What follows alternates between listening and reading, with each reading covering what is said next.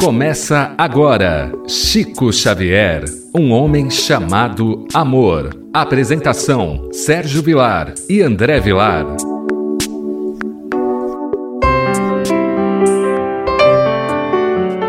Queridos amigos da Rádio Boa Nova, que alegria mais uma vez entrarmos em sua companhia pelo programa Chico Xavier, um homem chamado amor. Eu agradeço de coração a sua audiência.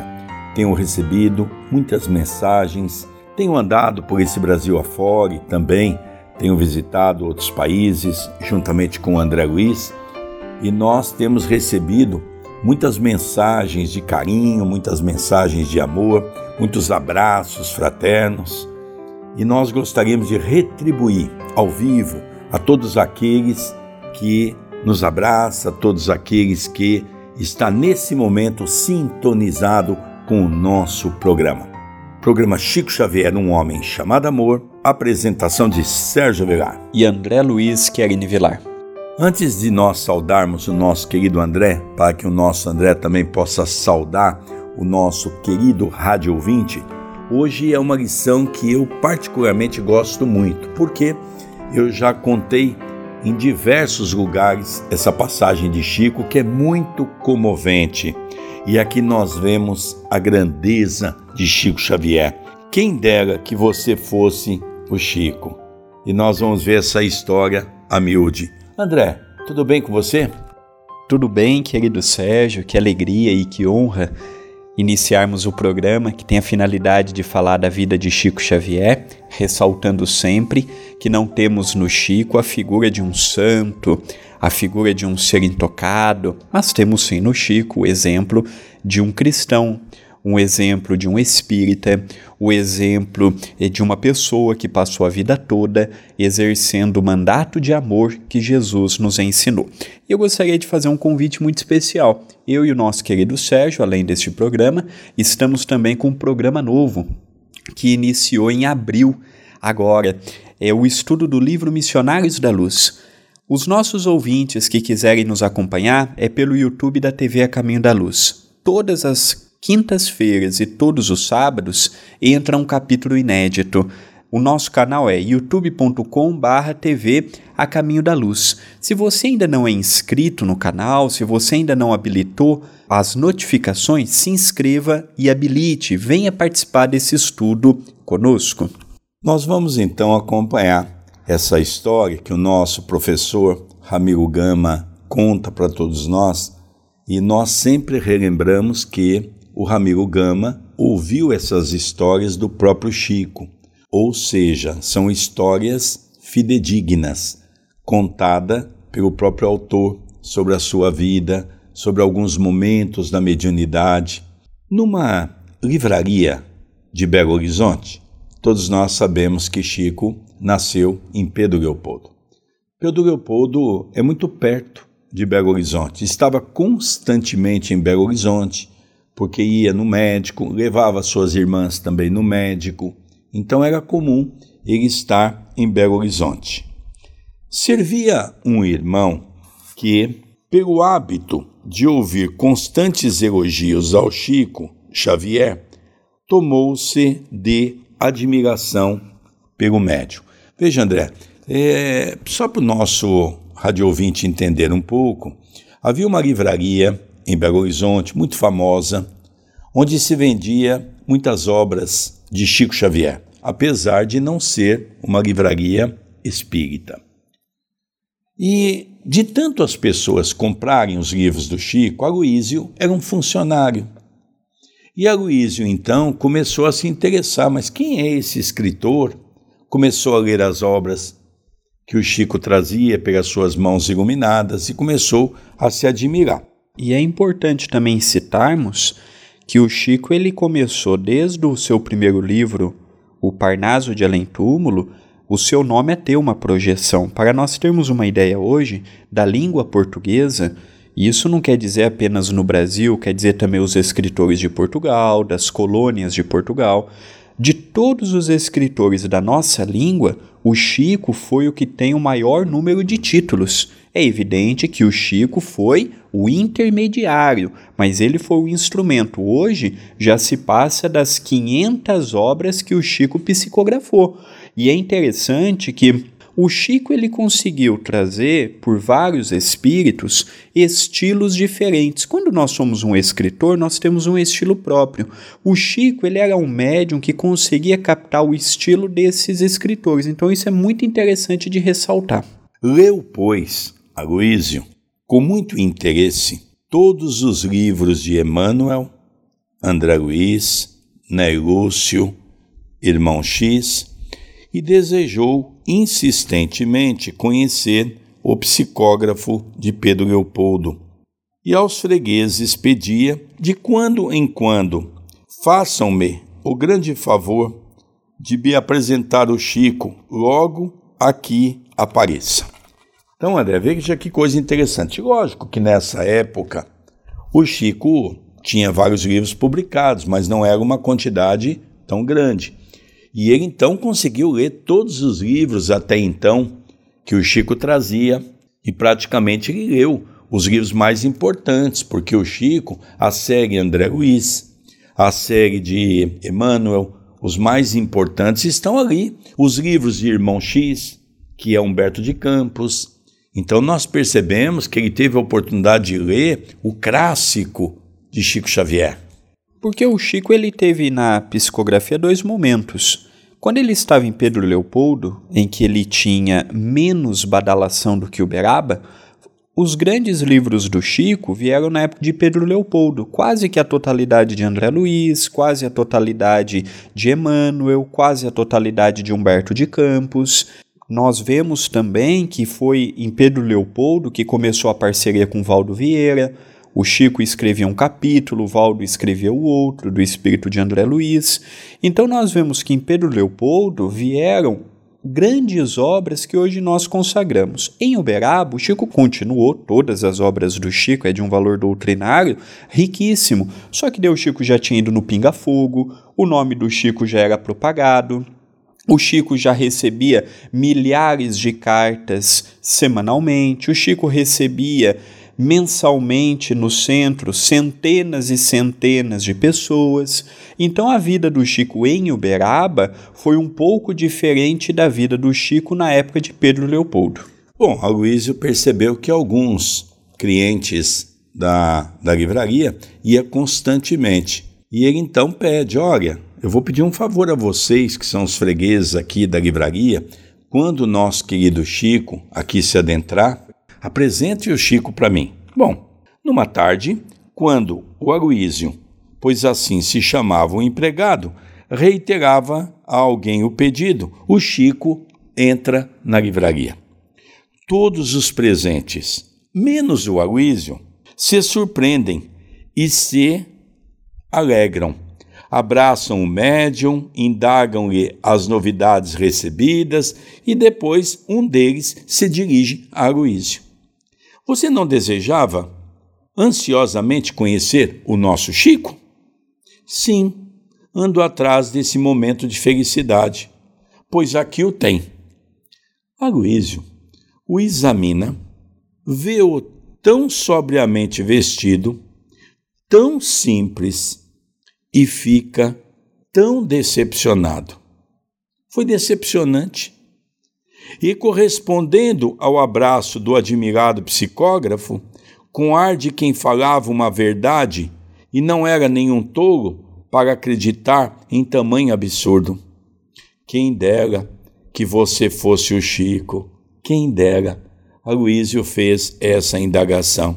E Chico, compreendendo que Aloísio não pudera acreditar que fosse ele o Chico, pela maneira como se apresentava, respondeu-lhe candidamente: É mesmo, quem me dera.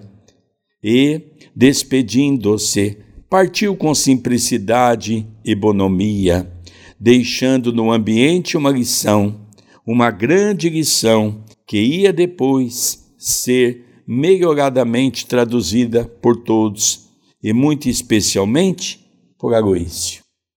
O Chico é uma figura à parte na nossa história. O Chico é, é um personagem que nós ainda não compreendemos o que é ser simples. Nós ainda não compreendemos o que é não dar valor para a aparência. O Chico, ele. Não é porque ele veio de família humilde que ele andava assim, porque tem muitas pessoas que vêm de família humilde, passa a trabalhar, passa a ter os seus rendimentos e muda o seu estilo de vida, seu comportamento. O Chico não. O Chico a vida toda foi daquele modo. Talvez eu, eu creio que um dos grandes problemas que as pessoas têm no Espiritismo de reconhecer que Chico é Kardec é pela simplicidade do Chico. Às vezes, nós estamos esperando um Kardec igual os judeus estavam esperando o Messias. Os judeus não reconheceram em Jesus o Messias porque queriam um, Jesus, um Messias à feição de Moisés, guerreiro, que ia para o combate, que liderava o povo, que se precisasse matava, se precisasse abusava, se precisasse brigava.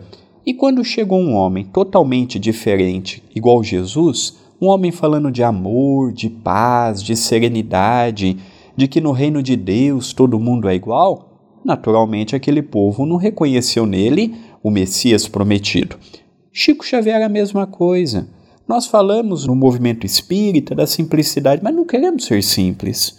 Falamos da humildade, mas não queremos ser humilde. E quando vem uma pessoa igual esta, a gente não quer seguir, acha bonito, mas a gente prefere ainda seguir aqueles que se vestem bem, aqueles que chegam diante do YouTube, diante da televisão e, e, e falam dos seus feitos. O Chico, pelo contrário, o Chico era extraordinário e se escondia. Nós não somos extraordinários e queremos parecer que somos. Então, essa é a diferença. Aí chegou o Chico, sem badalação.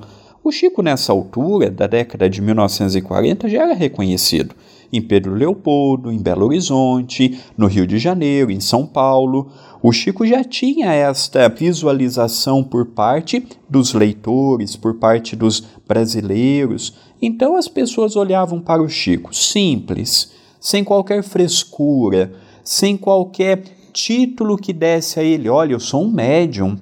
Olha, eu trouxe obras como Nosso Lar, como Paulo Estevam. E não, o Chico não. O Chico falava: eu sou um instrumento, eu sou um burrinho que traz papéis importantes. É interessante também nós fazermos uma análise, porque o jovem que trabalhava na livraria era um jovem que logicamente olhou para o Chico e percebeu a vestimenta simples do Chico. Aquela maneira simples de se vestir, como se tinha um hábito que nós falávamos quando frequentava a casa do Chico, candidamente simples. E aquele jovem se impressionou, como todas as pessoas do mundo material se impressiona quando via Chico Xavier. Como o André fez uma abordagem recente, uma abordagem brilhante, nós percebemos que numa sociedade cruel como a nossa, nós dividimos em duas categorias. Muitas vezes, se alguém se aproximar de nós vestido de um terno, de um paletó e uma gravata, para pedir alguma informação, estamos sempre solícito pois trata de uma pessoa que está muito bem vestida e na nossa mente deve ser uma pessoa importante. Pode ter dinheiro, pode ter um bom cargo numa empresa.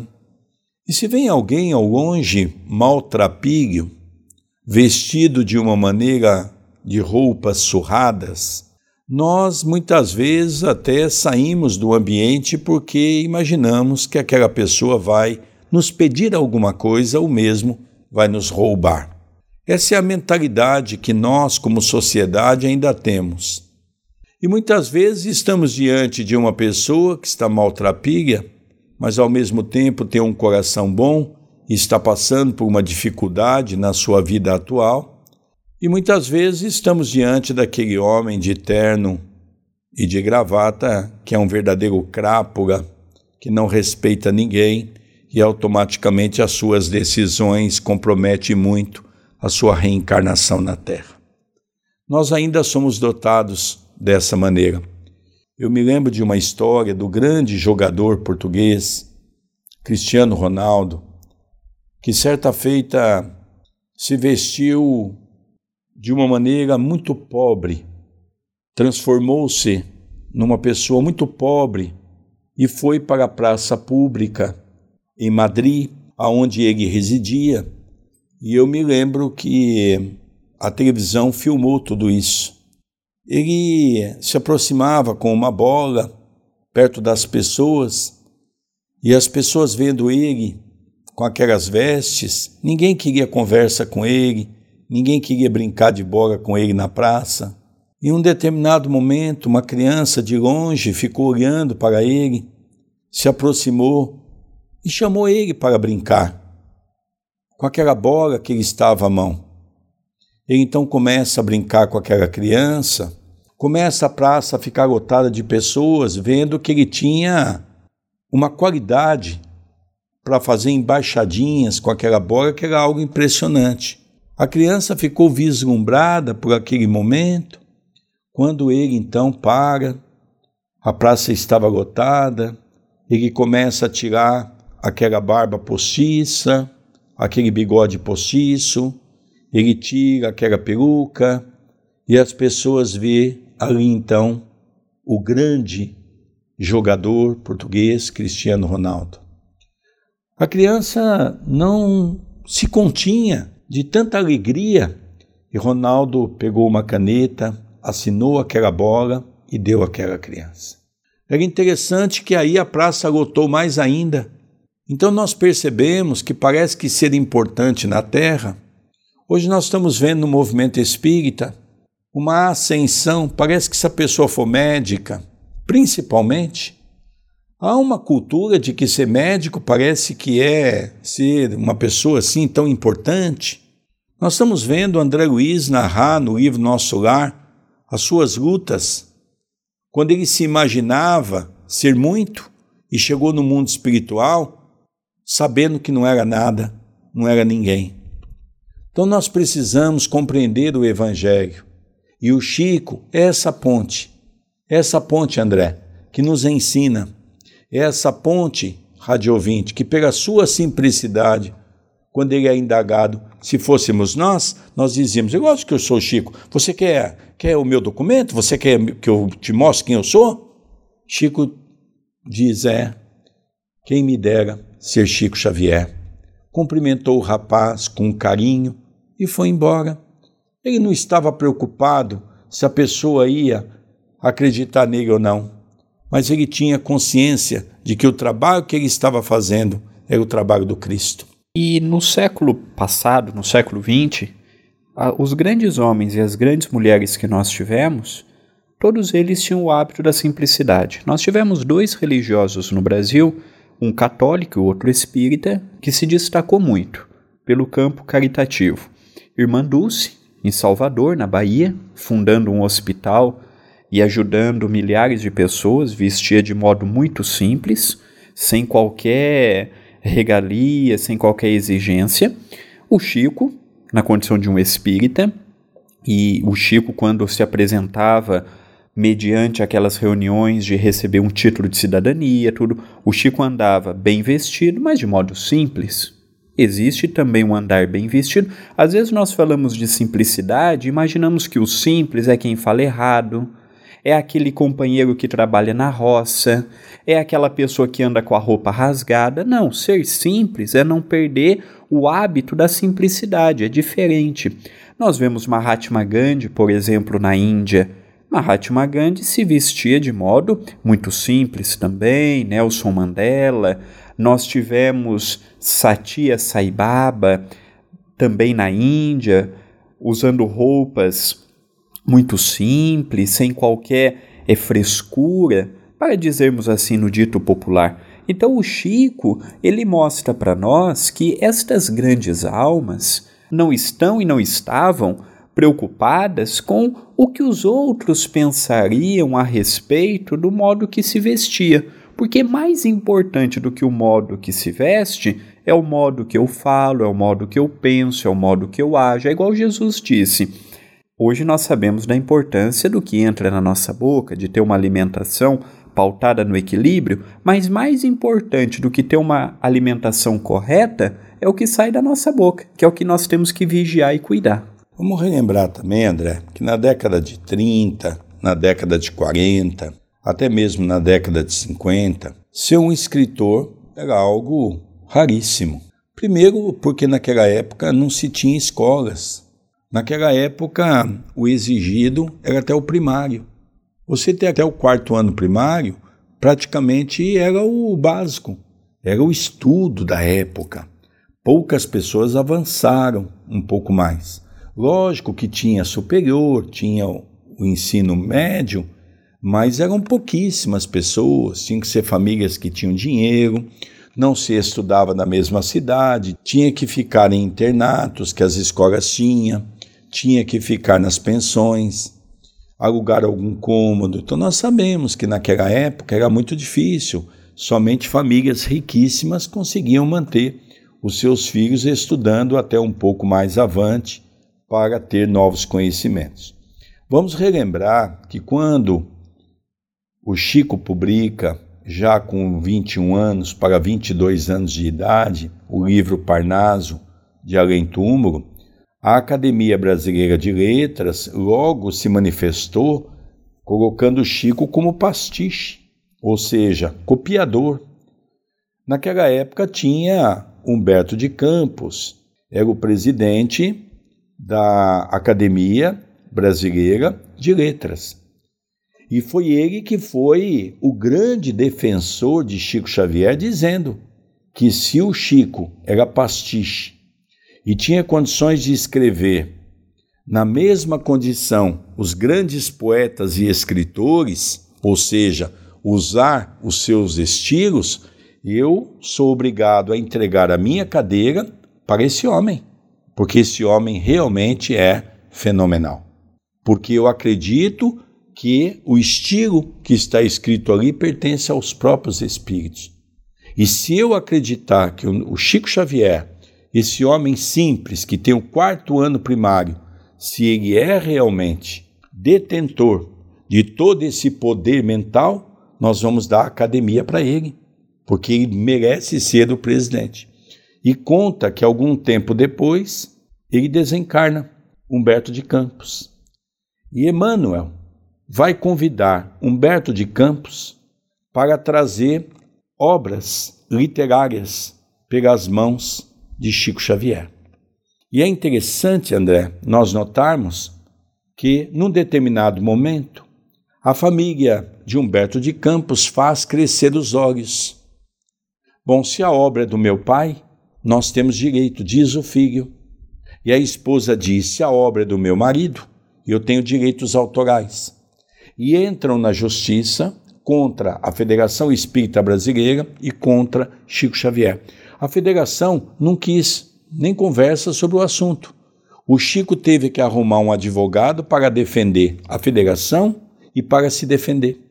E foi aí então que o juiz disse que não existe uma legislação brasileira aonde um morto pode dar direitos autorais aos seus familiares.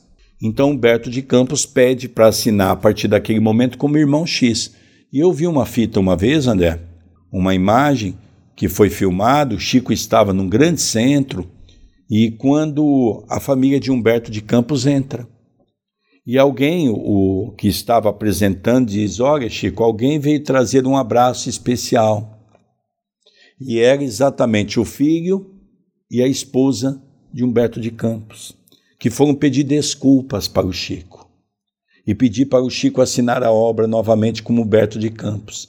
E Humberto de Campos então declina, dizendo que já não reconhecia mais a família pelo seu ato e que ele continuaria assumindo a figura de irmão X. Ao encerrarmos o nosso programa de hoje, tempo voou, nós vamos deixar aqui o nosso WhatsApp. Mande a sua mensagem, entre em contato conosco, mande a sua dúvida, a sua pergunta, a sua sugestão, que é sempre muito bem vista por nós que apresentamos o programa. O nosso número é 19 997 782794. Se você não anotou, 19 997 78 2794. Queridos amigos, vamos encerrando o programa Chico Xavier, um homem chamado amor, pela rádio Boa Nova. Um beijo no seu coração e até a próxima semana. Até o nosso próximo programa. Você acompanhou Chico Xavier, um homem chamado amor.